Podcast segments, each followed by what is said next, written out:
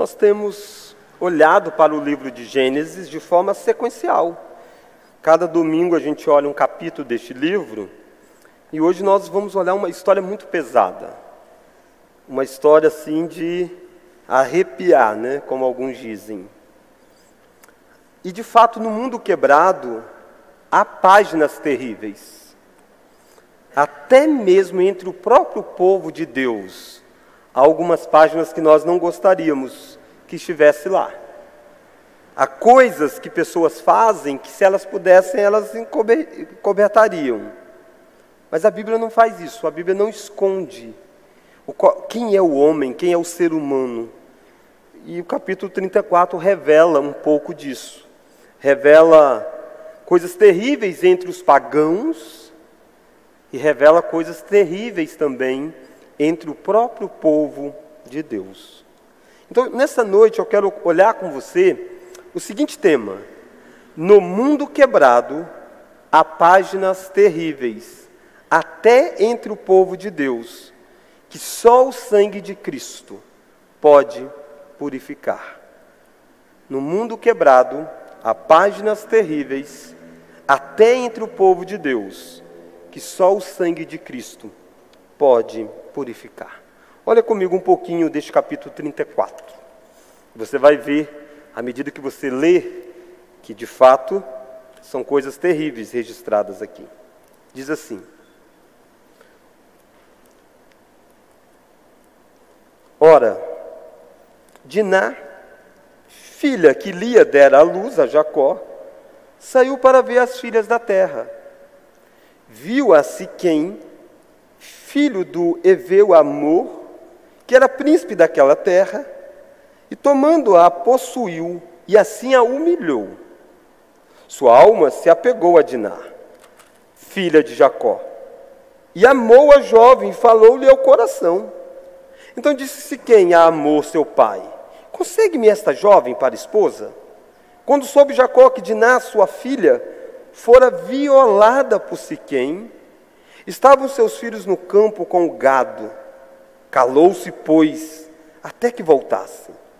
E saiu Armor, pai de Siquém, para falar com Jacó. Vindo os filhos de Jacó do campo e ouvindo o que acontecera, indignaram-se e muitos se iraram, pois Siquém praticara um desatino em Israel, violentando a filha de Jacó, o que não se devia fazer. Disse-lhe Armor, a alma de meu filho Siquém está enamorada fortemente de vossa filha. Peço-vos que lhe a deis por esposa. Aparentai-vos conosco, dai-nos as vossas filhas e tornai as nossas, e tomai as nossas. Habitarei conosco. A terra estará ao vosso dispor. Habitai, negociai nela, e nela tende possessões. E o próprio Siquém disse ao pai e aos irmãos de Diná: Achei o mercê diante de vós, e vos darei o que determinades. Majorai de muito o dote de casamento e as dádivas, e darei o que me pedides. Dai-me, porém, a jovem por esposa. Então os filhos de Jacó, por causa de lhes haver Siquém violado a irmã, Diná, responderam com dolo a Siquém e a seu pai armou e lhe disseram: Não podemos fazer isso. Dar nosso irmão um homem circunciso? Porque isso não seria ignomínia. Sob uma única condição permitiremos: que vos torneis como nós, circuncidando-se todo macho entre vós. Então vos daremos nossas filhas, tomaremos para nós as vossas, habitaremos convosco e seremos um só povo. Se, porém, não ouvides e não vos circuncidades, tomaremos a nossa filha e nos retiraremos embora. Tais palavras agradaram a Armur e a Siquém, seu filho. Não tardou o jovem em fazer isso, porque amava a filha de Jacó e era o mais honrado de toda a casa de seu pai. Vieram, pois, Armur e Siquém, seu filho, à porta da cidade e falaram aos homens da cidade: estes homens são pacíficos para conosco, portanto, habitem na terra e negociem nela. A terra é bastante espaçosa para contê-los. Recebamos por mulheres as suas filhas e demos-lhes também as nossas. Somente, porém, consentirão os homens em habitar conosco, tornando-nos um só povo, se todo macho entre nós se circuncidar, como eles são circuncidados. O seu gado e as suas possessões e todos os seus animais não serão nossos. Consintamos, pois, com eles e habitarão conosco. E deram ouvidos a Amor e a Siquém, seu filho, todos os que saíam da porta da cidade. E todo homem foi circuncidado dos que saíam pela porta da sua cidade. Ao terceiro dia, quando os homens se sentiam mais forte a dor, dois filhos de Jacó, Simeão e Levi, irmãos de Dinar, tomaram cada um a sua espada, entraram inesperadamente na cidade e mataram os homens todos. Passaram também ao fio da espada a Armô seu filho Siquém. Tomaram a Dinar da casa de Siquém e saíram. Sobrevieram os filhos de Jacó aos mortos e saquearam a cidade, porque sua irmã fora violada. Levaram deles os rebanhos, os bois, os jumentos, o que havia na cidade e no campo, todos os seus bens, e todos os seus meninos e as suas mulheres levaram cativos e pilharam tudo o que havia nas casas. Então disse Jacó a Simeão e a Levi: Vós me afligistes e me fizestes odiosos entre os moradores desta terra, entre os cananeus, e os fariseus, sendo nós pouca gente, reunir-se-ão contra mim, e serei destruído, eu e minha casa. Responderam. Vamos ler todos? Abusaria ele de nossa irmã, como se fosse prostituta. Vamos orar? Deus, dê graça para nós olharmos para uma cena como esta e perceber de fato o que o Senhor tem para nos ensinar. Que nós possamos ser apresentados, ó oh Deus, à feiura do pecado e à graça extraordinária que há em Ti. Pedimos tudo isso em nome de Jesus. Amém. Irmãos, então o tema é No Mundo Quebrado. Há páginas terríveis, até entre o povo de Deus, que só o sangue de Cristo pode purificar. Eu quero ver com você três lições aqui neste texto. A primeira delas é um desvio de rota que trouxe muita tristeza. Você já percebeu o peso desse texto? É de uma da filha de Jacó sendo violentada, sendo de certa forma abusada por um outro homem. Isso é pesado demais. Pesado para o pai, pesado para a família, ter uma notícia dessa. Mas o que talvez passa despercebido para muitos de nós é que Jacó está num desvio de rota.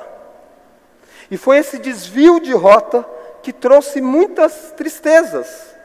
E às vezes são os desvios de rotas que eu e você, ou que o povo faz, que coloca em situação terrível, em situação desastrosa, em situação que parte o coração, como uma situação dessa. Por que, que é um desvio de rota, pastor? A gente deve lembrar da história de Jacó. Jacó estava voltando para a terra prometida. Mas esse voltar dele para a terra prometida começa com Deus dizendo para ele que ele tinha que voltar. Ele estava lá na terra de Labão. E Deus disse para ele que ele precisava ir para Betel. Porque ele era o Deus de Betel. Porque na verdade a história de Jacó volta mais de 20 anos atrás. Quando Jacó saiu da terra prometida, ele teve uma grande experiência com Deus em Betel, e ele fez um voto a Deus. Ele disse: Se o Senhor for comigo, me guardar, me proteger, fazer com que eu saia bem, então eu volto a Betel, faço um altar em Betel e me entrego a este Deus. A história vai se passando, a gente viu as cenas dessas histórias, e Jacó agora está de volta na terra prometida. Ele foi perdoado por Esaú, que tanto temia o coração dele, barreiras foram quebradas. Mas Jacó não foi para Betel. Ele está dentro da terra prometida, mas ele não está onde ele havia dito que ele estaria. Ele não está onde Deus falou com ele. Olha, eu sou o Deus de Betel. O que você encontra é que Jacó está fazendo um desvio de rota. Olha o capítulo 33, e nesse desvio de rota, de certa forma, ele está se tornando, ele está ficando acomodado com a situação em que ele está. Olha lá o capítulo 33, olha o verso 18. Voltando de Padã Arã, chegou Jacó são e salvo à cidade de Siquém. É lá que vai acontecer as tragédias. Que está na terra de Canaã. Olha o que, que ele vai fazer agora. E armou. Vamos ler? É, capítulo 33, verso 18. Voltando de Padã Arã, que é a terra de Labão, chegou Jacó são e salvo à cidade de Siquém, que está na terra de Canaã. Vamos ler? E armou a sua tenda junto da cidade. Ele arma a tenda lá. Uma das características dos pais da fé é que eles eram peregrinos na terra prometida. Abraão peregrinou toda a vida. O único momento que Abraão teve uma terra foi quando ele comprou uma sepultura. Do resto ele peregrinava. Jacó arma uma tenda, olha o verso 19. E aí ele fica um tempinho lá. E a parte do campo onde armara a sua tenda, ele a comprou dos filhos de Amor, pai de Siquém, por cem peças de dinheiro. O que está acontecendo aqui? Está acontecendo que parece que a história de Jacó chegou no ponto que ele esperava, concretizado. Deus trouxe ele para Canaã. Deus fez com que o irmão dele o perdoasse. E agora ele está até comprando terra em Canaã, que é a terra prometida. Mas ele está na região de Siquém. E o voto, Jacó? Ele vai até construir um altar, e é bom que ele faça assim mesmo. Não é errado ele ter construído o altar. O, o errado é ele achar que está substituindo o pacto inicial. Ele diz que faria um altar em Betel, e ele faz um altar aqui em Siquém, diz, está resolvido. É isso que o capítulo 34 vai mostrar para nós. Jacó está fixando residência ainda longe de Betel, porque ele está acomodado com a situação. Se você estivesse lendo a sequência de Gênesis, você ia perceber que a história de Jacó é muito parecida com a história de Ló. Ló faz o que? Ló arma a tenda perto de um lugar que era a terra de Sodoma e Gomorra. No primeiro momento, não é em Sodoma e Gomorra, é perto. É perto. E as tragédias que acontecem na família de Ló. E é esse o eco aqui em Gênesis 34. Estava indo tudo bem para Jacó, mas Jacó está vivendo em Siquém, acomodado lá. Irmãos, aqui há um alerta grande para nós. O risco de nós sermos tomados pelo ambiente em que nós estamos. Tanto ficou assim que o capítulo 34 mostra para nós Giná, identificando ela como a filha que Lia dera luz a Jacó, diz que ela saiu para ver as filhas da terra. Percebe? Ela vai ver os moradores daquela região. Ela vai passear no meio das mulheres daquela terra. Há uma acomodação cultural acontecendo aqui.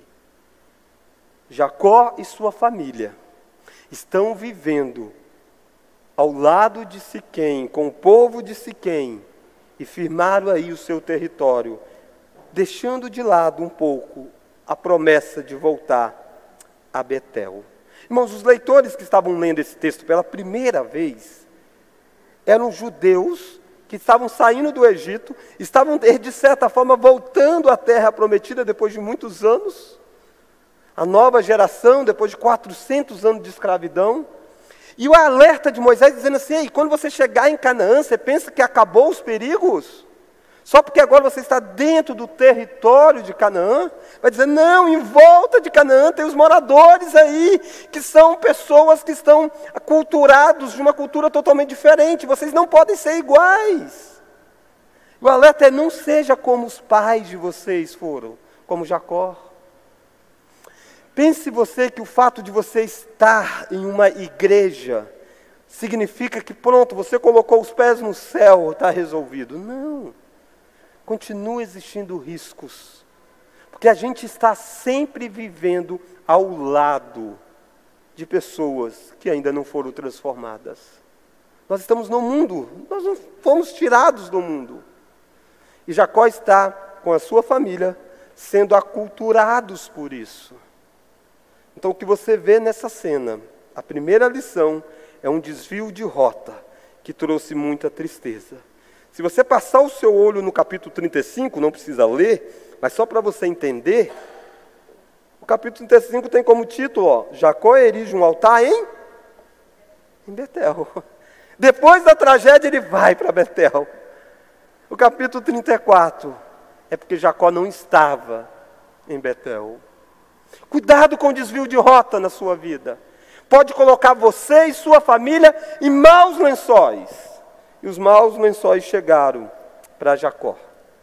A dor do pai o verso 2 descreve para nós uma das cenas mais fortes, com poucos verbos, sem descer a detalhes, mas com muita força. Diz assim, ó, viu a Siquém. Engraçado, ela foi para ver as filhas. O texto não diz que ela foi ver os filhos da terra. Ela não foi em busca de marido, não. Ela foi em busca de amizade com as mulheres daquela terra. Mas enquanto ela está andando com eles, ou com elas, melhor dizendo, alguém a vê. E quem a vê é Siquém. Siquém é filho de um poderoso daquela região, de um dos príncipes. E o texto diz que Siquém, olha lá o verso 34, tomando-a, a possuiu e assim a humilhou. A ideia de tomar é a ideia de agarrando, arrastando ela, usando da sua força física. Ele não foi um galanteador, não, ele vai com a sua força de um homem. Agarra essa mulher e abusa sexualmente com ela, a possui, se deita com ela. Que pai quer isso para suas filhas? Que irmão quer isso para suas filhas? E você sabe que a gente vive num mundo mal. Você lê jornal, você vê matérias. Você sabe que casos como esses acontecem a rodo. Abusos acontecem às vezes dentro de própria família. No lugar que deveria ser um seio de segurança, de proteção. No mundo quebrado pelo pecado, gente abusa sexualmente de crianças.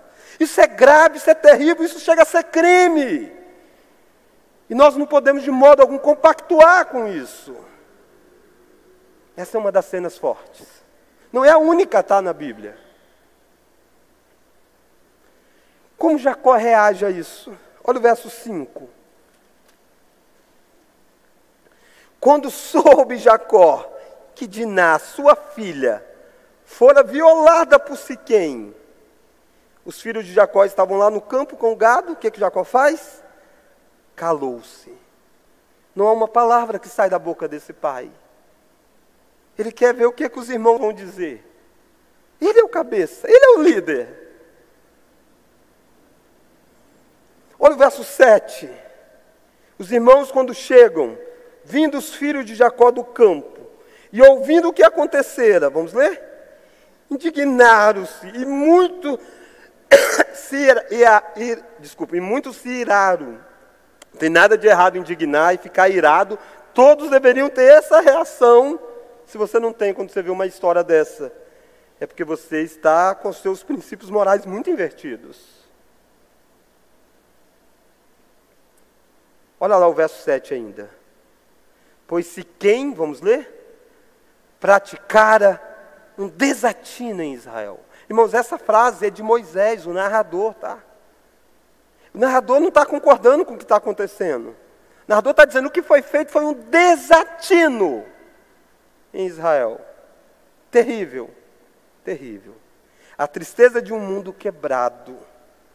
Uma filha violentada, uma irmã violentada. Um desvio de rota que trouxe muita tristeza.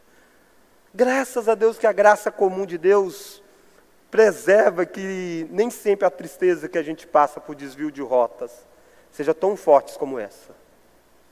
Algumas são menores as consequências, mas sempre há consequências quando você desvia a rota da sua vida. E cuidado para que não chegue tamanhas consequências sobre você e sobre sua casa. Um desvio de rota que trouxe muita tristeza. É perigoso estar neste mundo quebrado. Mas há uma segunda lição aqui. E a segunda lição é: há momentos que não há solução fácil para os dramas do mundo quebrado. Há momentos que não há solução fácil para os dramas do mundo quebrado. Nós vivemos em um mundo que perdeu o rumo, a rota, quando Adão e Eva pecaram. E a humanidade toda nasce com o coração corrompido, nasce propensa a fazer coisas terríveis. E no mundo quebrado, nem sempre é fácil tomar decisão diante de coisas terríveis. O que vai fazer nesse caso? Como solucionar isso? Como tratar com esse desatino que aconteceu em Israel? Como eu e você tratamos com coisas terríveis que acontecem? Com os dramas de um mundo quebrado. Há um poema de Carlos Drummond de Andrade, um dos escritores mais famosos, que tem como expressão muito conhecida, e agora, José? Eu acho que talvez todos vocês devem lembrar. E ele vai fazendo pergunta: e agora, José? Uma vez que isso aconteceu, e agora, José? Talvez a pergunta seja essa: e agora, José? O que, que faz? E agora, Jacó? O que, que faz? E essa não é a pergunta do final da história, quando os irmãos viram para Jacó e diz: Olha lá o finalzinho do capítulo 34. Responderam os irmãos, vamos ler? Abusariam ele de nossa irmã como se fosse prostituta. E agora? O que, que a gente faz com um quadro desse? Se quem vai apresentar uma solução, se quem vai fazer uma proposta, e se quem tem alguns lampejos de moralidade depois de algo terrível como esse, porque o ser humano é a imagem e semelhança de Deus. O verso 3 diz para nós, olha lá o verso 3. Sua alma é a alma de Siquém. Se apegou a Diná, filha de Jacó, e amou a jovem, e falou-lhe ao coração. Você lembra de uma história muito parecida com essa, de um abuso, de um estupro, envolvendo Aminon e Tamar. Aminon e Tamar eram meios irmãos, ambos eram filhos de Davi, mas com mulheres diferentes, mães distintas. Mas o texto diz que Aminon parecia amar Tamar, desejar Tamar. E depois que ele abusa de Tamar, o texto diz que ele sentiu repulsa dela. E ela que fala para ele: pelo menos case comigo. E ele a deixa totalmente. Esse aqui faz o contrário. Ele começa a se apaixonar por essa menina. E ele quer legalizar isso. Ele quer casar. Se quem foi tomado pelas paixões, agiu pelos instintos do coração, talvez você olha para si quem e diz, e agora como é que lida com isso? A gente está num período bem diferente dos nossos, não, dá, não tem toda uma legislação que nós temos, embora já fosse uma coisa moralmente repulsiva. E se quem então propõe casamento para isso? Se quem pede o pai fala, vai lá, conversa, eu quero essa mulher de qualquer jeito, quero casar com ela. Eles estão dispostos a pagar o, o valor que for necessário pelo dote. Era comum um dote quando você quisesse casar. Você teria que ir lá e pagar um valor para os pais da moça. Olha lá o verso 12. Majorai de muito dote de casamento e as dádivas, e darei o que me, o que me perdides. Dai-me, porém, a jovem por esposa. Ele quer casar com essa moça. E a pergunta, e aí? Será que esse é um bom caminho? Será que essa é uma solução possível? Casar Tamar com é, Diná, melhor dizendo, com Siquém? Possivelmente Diná quisesse, tá? Porque era pior a cena de uma moça abusada que ninguém mais quisesse ela. Parece ser um remendo para a situação. Olha o versículo 9. Olha o verso 9. Aparentai-vos conosco, Dai-nos vossas filhas e tomai as nossas. Habitareis conosco, a terra estará ao vosso dispor.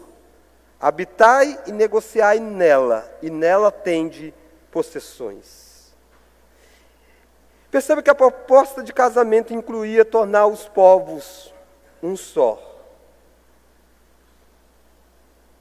E a minha pergunta é: se você fosse o conselheiro de Jacó, como você aconselharia Jacó nisso? Se você fosse os irmãos lá, você diria, pai, não tem jeito, a menina está lançada à sorte, vamos casar. Talvez o que parece ser uma proposta sedutora, tornar um só povo. Se você não reparou, isso era uma tragédia para o povo de Deus. Por que, que era uma tragédia? Deus prometeu que daria a terra de Canaã para todos os descendentes de Jacó. Mas o meio para obter essa terra seria a promessa que Deus fez. Deus disse: Eu darei a vocês. Deus falou isso com Abraão, com Isaac, com Jacó. Não através de um casamento.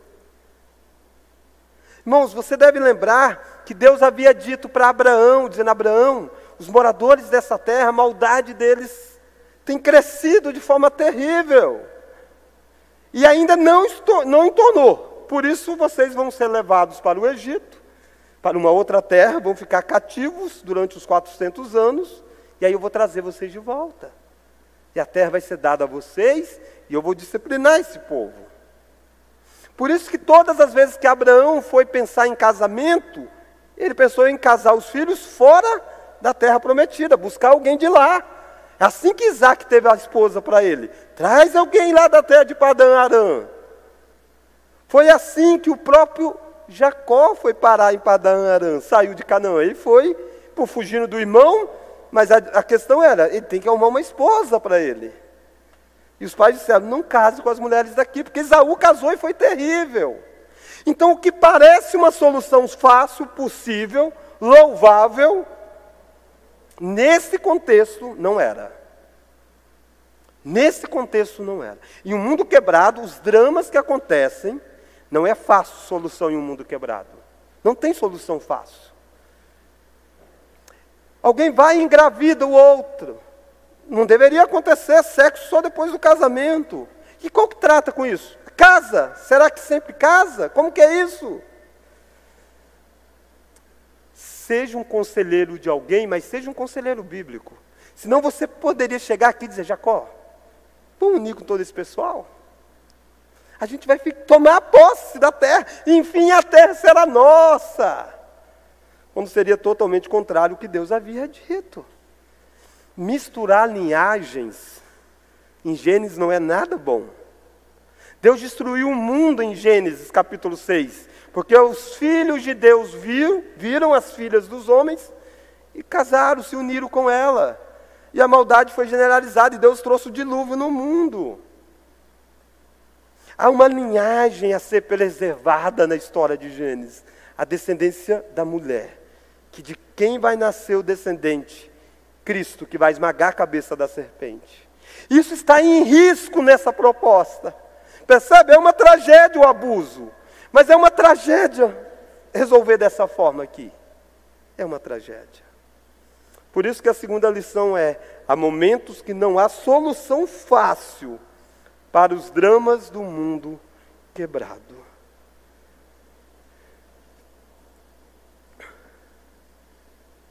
Talvez a única solução possível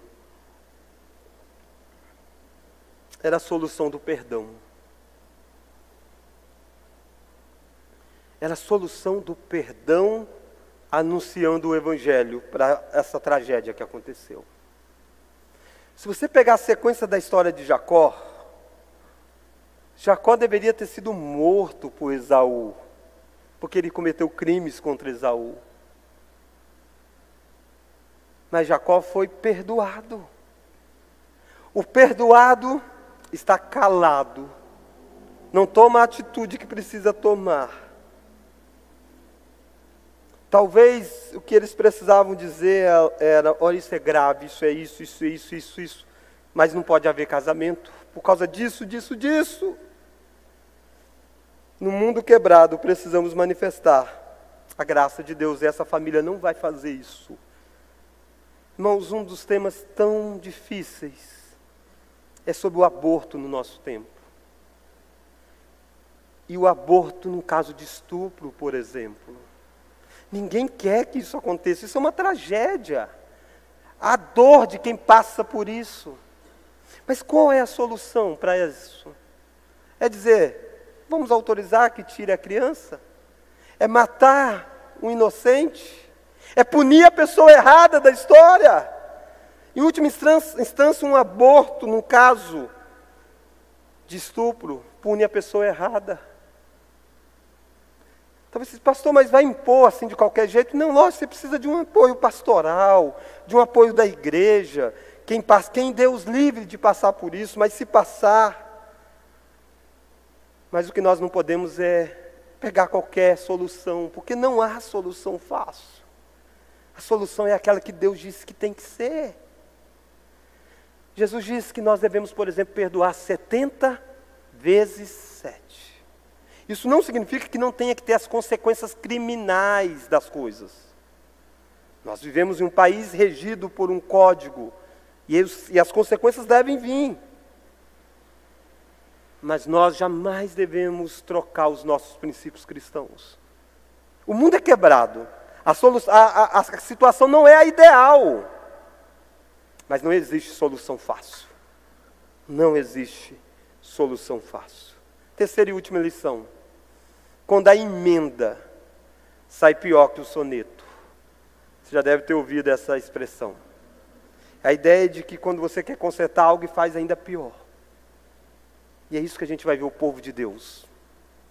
Até agora as trevas estavam meio que fora. Era o povo de Deus dando bobeira no pedaço e sofrendo com a maldade do mundo. Mas o povo de Deus também tem trevas por dentro. E sabem também agir igual um descrente age quando ele é ferido. Pisa no pé de um, ele sabe reagir do mesmo jeito. Quando a emenda sai pior que o soneto, é a terceira lição. Olha a reação então dos irmãos. Olha o verso 13. Os irmãos vão fazer uma proposta. Verso 13. Chegam com a proposta de casamento, olha o verso 13. Então os filhos de Jacó por causa de lhes haver-se quem violado a irmã. Percebe? Essa expressão aparece muitas vezes. Violado, foi desatino. Então você não pode perder isso de vista, tá? Não é uma decisão tomada em ar-condicionado. É tomado diante de um mundo quebrado e com partidas dentro da própria casa. Com vidros cortando o coração por dentro, se nós falássemos de forma metafórica. Olha lá então o verso 13. Responderam com dolo a Siquém a seu pai amou e lhe disseram: Não podemos fazer isso. Eles estão dizendo: ó, Não podemos casar. Da nossa irmã a um homem incircunciso, porque isso nos seria ignomínia. Sob uma única condição, permitiremos que nos torneis como nós circuncidando-se todo macho entre vós. Então vos daremos nossas filhas, tomaremos para nós as vossas, habitaremos convosco e seremos um só povo. Se, porém, não nos ouvides e não vos circuncidades, tomaremos as nossas filhas, a nossa filha e nos retiraremos embora. A proposta dos irmãos é a proposta para o sacramento mas sem nenhuma pregação sobre Deus. O que é a circuncisão? Circuncisão é um símbolo que Deus deu à nação de Israel, Deus deu a Abraão, dizendo: olha, você vai circuncidar o prepúcio do órgão genital masculino, daquele que nascer até o oitavo dia, e daqueles que forem comprados e quiserem agregar sua família, também precisam ser circuncidados. Aquele que não for circuncidado é impuro. Essa frase deles é boa, mas qual que é o problema? Você viu eles falar de Deus na história? Não. Eles falaram do símbolo da circuncisão. A circuncisão no Novo Testamento muda para o batismo. Então eles sairiam mais ou menos assim, não, basta você batizar. Se você batizar, está resolvido e nós seremos um só povo. proposta para a circuncisão, mas sem nenhuma pregação sobre Deus. Circuncisão nunca foi para isso. Não é o rito que purificava. Não é a água do batismo que salva. É a mensagem do Evangelho que precisa acontecer. Primeiro o Evangelho é anunciado. E aí sim, se creu, se arrependeu, então é batizado. O povo de, de, os filhos de Jacó não estão nem aí se eles vão ter um só Deus, uma só adoração, se eles vão abandonar os ídolos deles. Não, basta circuncidar. Se circuncidar, está resolvido. Irmãos, ah, percebe que a reação daqueles que ouviram essa proposta é tranquila. Ele disse: sabe de uma coisa? Vale a pena. Olha lá o verso 23, 22. Verso 22.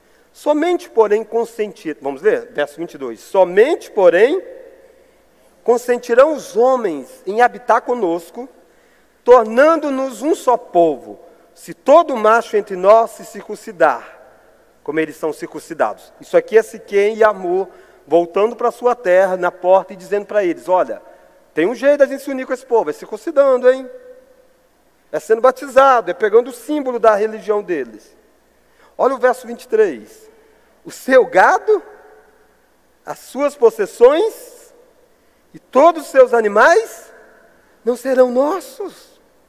Concitamos, pois, com eles e habitarão conosco e deram ouvidos. Eles já sabem uma coisa, cara, a gente vai ser circuncidado, vai dar uma dor, mas passa. E a gente vai poder desfrutar do gado deles, dos bens deles. Afinal de contas, Jacó é muito rico. Percebe que não tem evangelização. Deus não foi citado. Deus não é condição sine qua non nessa história. Para os filhos de Jacó, a diferença deles para os moradores de Siquém é uma. Eles são circuncidados e os moradores de Siquém não são. Será que a única diferença sua para com o mundo é que você é batizado e eles não? Se for só essa diferença, você está mal. A diferença é profunda. E o batismo, o sacramento, a circuncisão é o sinal. Mas há uma diferença brutal entre esses dois povos. Mas, irmãos, há algo ainda mais grave aqui. Se a proposta da circuncisão, mas sem nenhuma pregação sobre o Evangelho, e cuidado que às vezes a gente faz isso, tá? Como que a gente faz isso, pastor? Jamais. Quando a gente está disposto a nos unirmos, a dar a mesa da comunhão, por exemplo, da ceia, e para isso a gente diz: não, só se você ser batizado, seja batizado e pode participar da mesa. Sem que a pessoa realmente entendeu o Evangelho. Quando a gente quer uma igreja cheia, e por isso a gente faz qualquer coisa, não importa a igreja estar cheia, serem batizados, está no hall de membro, eu tenho um relatório bonito para dizer, olha, nós ganhamos tantas pessoas. Quando, e, e, de fato, é o evangelho que eles abraçaram? Não, não importa. Quando há sincretismo religioso, quantos cultos não são sincréticos? Quantos momentos, em vez de estar sendo como este, de a pregação do Evangelho, de músicas cristocêntricas, não. O que está acontecendo são shows e mais shows. Mas a igreja está crescendo de gente, não está valendo. Não está valendo. Porque não há evangelho. Nós podemos facilmente dar os símbolos religiosos, membresia de igreja, sacramentos, a participação em coisas da igreja, sem de fato atentarmos se o que nós fizemos foi pregar o evangelho Talvez você tenha dito, que, que gente jóia, estão testemunhando de Cristo. Não. Eles estão testemunhando de um sinal vazio, sem o significado do sinal. Por isso se preocupa. Se você está pregando o Evangelho mais do que os ritos litúrgicos. Não que não são importantes os ritos, mas eles têm um significado. Sem o significado, eles não têm valor nenhum. Ao contrário, eles podem causar terríveis danos sobre aqueles que as recebem e sobre aqueles que administram mal. É muito sério o que está acontecendo aqui nesse texto. Aí quando a emenda sai pior que o soneto, né? Uma proposta de circuncisão sem nenhuma pregação do Evangelho, Se ele tivesse pregado o evangelho, tivesse, se vocês se converterem ao Deus de Israel, nós seremos um só povo, podemos casar, tranquilo, não estaria errado isso. Mas não é isso que está acontecendo. É só receber o símbolo. Mas os, a emenda sai pior que o soneto, quando eles chegam ao ponto de usar o sinal sagrado para coisas terríveis. Na verdade, pelo menos dois aqui são citados. É possível que os demais já tinham consciência. Mas dois têm um plano ainda mais maléfico. A circuncisão deixava fisicamente os homens frágeis durante um tempo, durante alguns dias. E olha o verso de número então 25. Ao terceiro dia, quando os homens sentiam mais forte a dor, os homens de Siquém, dois filhos de Jacó, Simeão e Levi, irmãos de Diná, tomaram cada um a sua espada, entraram inesperadamente na cidade e mataram os homens todos. Era isso que eles queriam. Eles queriam enfraquecer os moradores daquela cidade. Usar o sinal da aliança de Deus para vingar a si próprio. A história do cristianismo não é uma história limpa no decorrer da história. Coisas terríveis a instituição igreja foi capaz de fazer. Não foram poucos os crimes ou a associação com ideias totalmente equivocadas no decorrer da história. E às vezes usando a questão religiosa. Irmãos, muitos absurdos são feitos com um terno de pastor, com uma cara de piedade. Muitas questões trágicas acontecem com uma placa de igreja. Quantos desvios financeiros não acontecem? O uso do sagrado para coisas terríveis. Há até um termo que foi utilizado na Idade Média: simonia, para essas relações terríveis. Interessante que, assim como Jacó enganou o seu pai, os filhos enganam os moradores da terra. Que povo capaz de enganar os outros. Irmãos, perceba que talvez você diz, mas pastor, eles estão muito indignados, é terrível. Sim, mas não justifica fazer isso. Eu não estou tirando a culpa de si quem, mas a maldade do mundo também está dentro do povo de Deus. A indignação deles é muito seletiva. Eles estão indignados porque fizeram isso com a Diná, uma moça que não tinha nada a ver com a história, estava andando porque era bela, foi violentada. Eles estão irados com isso. Mas sabe o que, que eles são capazes de fazer? Olha o verso 27. Depois que Simeão, é, Simão, é, Simeão e Levi Levi, hein? De onde vai ver a tribo dos levitas. De onde vai vir um sumo sacerdote. É desse cabeça aqui da história. Olha o verso 27. Sobrevieram os filhos de Jacó aos mortos e saquearam a cidade, porque sua irmã fora violada. Olha o verso 28. Levaram deles os rebanhos, os bois, jumentos, e os que haviam na cidade e no campo, todos os seus bens e todos, vamos agora? E todos os seus meninos e as suas mulheres levaram cativos e pilharam tudo que havia nas casas. Olha, estão indignados porque fizeram isso com a irmã deles. Mas eles vão lá, matam todos os homens, fortes, poderosos, então eles podem chegar e levar as mulheres daquele pessoal tudo escrava. Percebe a indignação seletiva? A questão aqui não é moral. A questão aqui é porque tocou em alguém que é nosso. Quantas vezes a gente não é assim? Somos seletivos na nossa indignação. Quando a emenda sai pior que o soneto. E Jacó? Como Jacó vai reagir a isso? Olha lá, verso 30. Jacó é um personagem nessa história que tem 31 capítulos, que tem uma das maiores tragédias. Jacó é descrito como alguém omisso. ele simplesmente é dito, ele ficou em silêncio. E a história toda vai acontecendo. Quem está negociando em última instância são os irmãos. E agora ele vai abrir a boca e falar. Verso 30. Então disse Jacó a Simeão e a Levi, quando a emenda sai pior que o soneto. Vamos ler o que, que Jacó falou?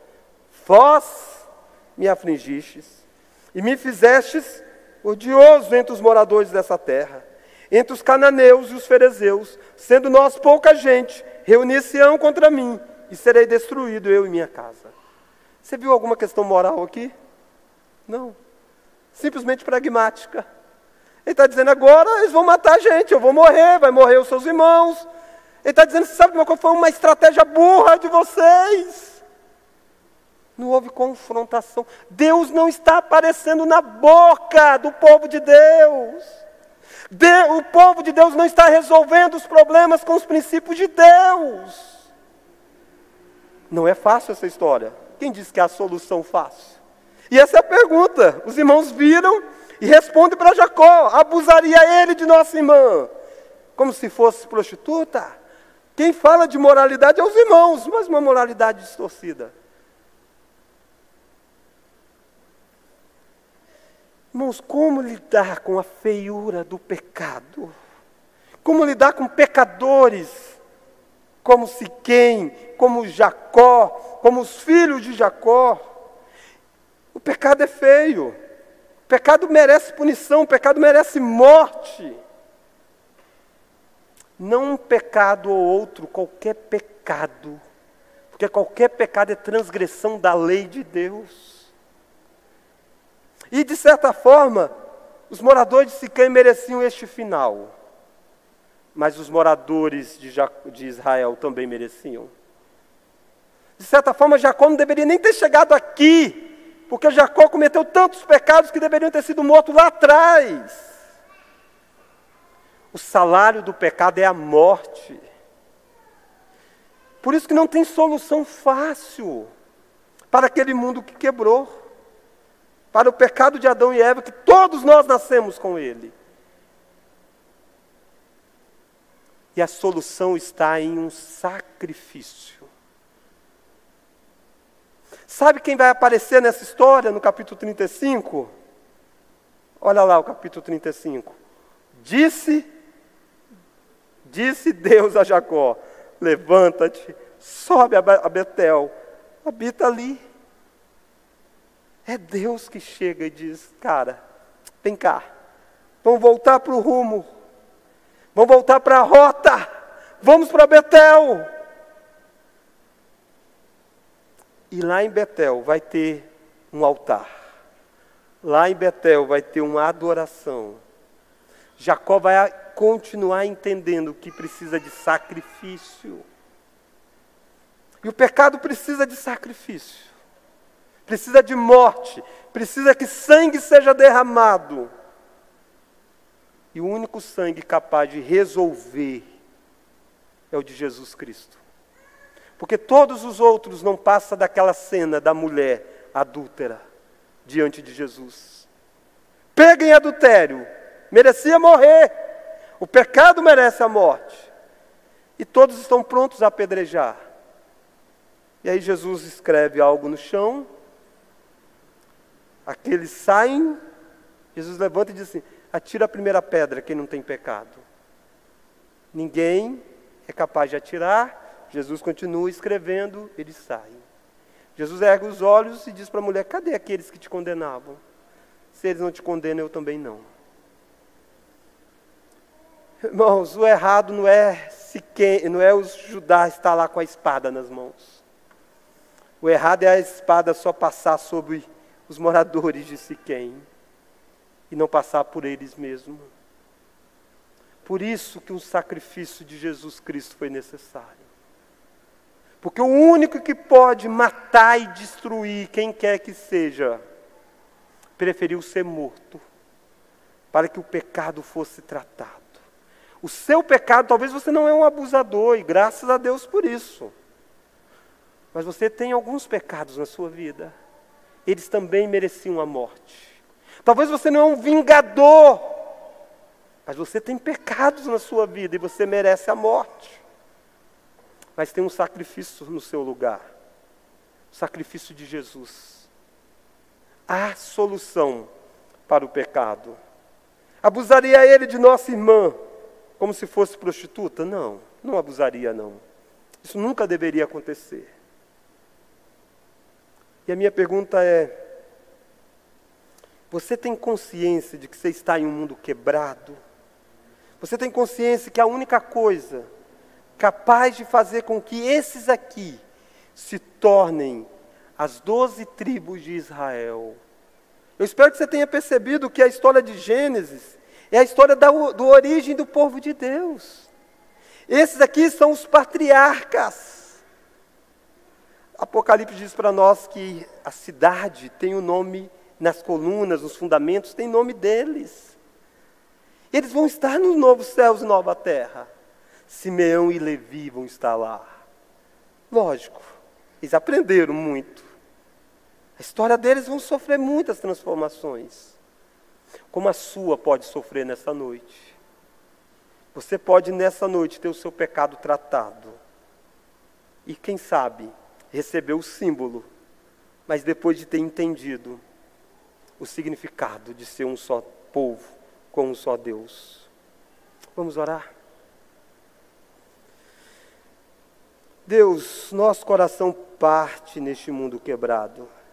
À luz de Eclesiastes, nós percebemos que o que é torto não se endireita. Por isso, ó Deus, livra o teu povo de coisas terríveis que neste mundo quebrado é possível acontecer. Nenhum de nós estamos isentos, ó oh Deus, de passarmos por tragédias familiares, algumas por consequência de atos, outras por nenhuma consequência, simplesmente por viver em um mundo mau. Mas Deus, trabalhe no nosso coração. Nos ensine a achar a solução que seja bíblica no meio das aflições de um mundo quebrado. Talvez há pessoas aqui nessa noite, ó oh Deus, que precisa tratar com o passado à luz das Escrituras, pregar na cruz do Calvário coisas que talvez atormentam a mente até hoje. Por isso, ó Deus, nos faça ver que o sangue do Cordeiro, o sangue de Cristo derramado na cruz do Calvário, é capaz de tornar os pecados, por mais vermelhos que sejam, como era de Simeão e de Levi, em pessoas alvas como a neve, porque são purificadas pela obra de Cristo. Nós fomos, ó Deus, pessoas purificadas. Nos faça viver assim, ó Pai, para a honra e glória do Teu nome que nós oramos. E oramos no nome deste Cordeiro maravilhoso que é Cristo, no nome de Jesus. Amém.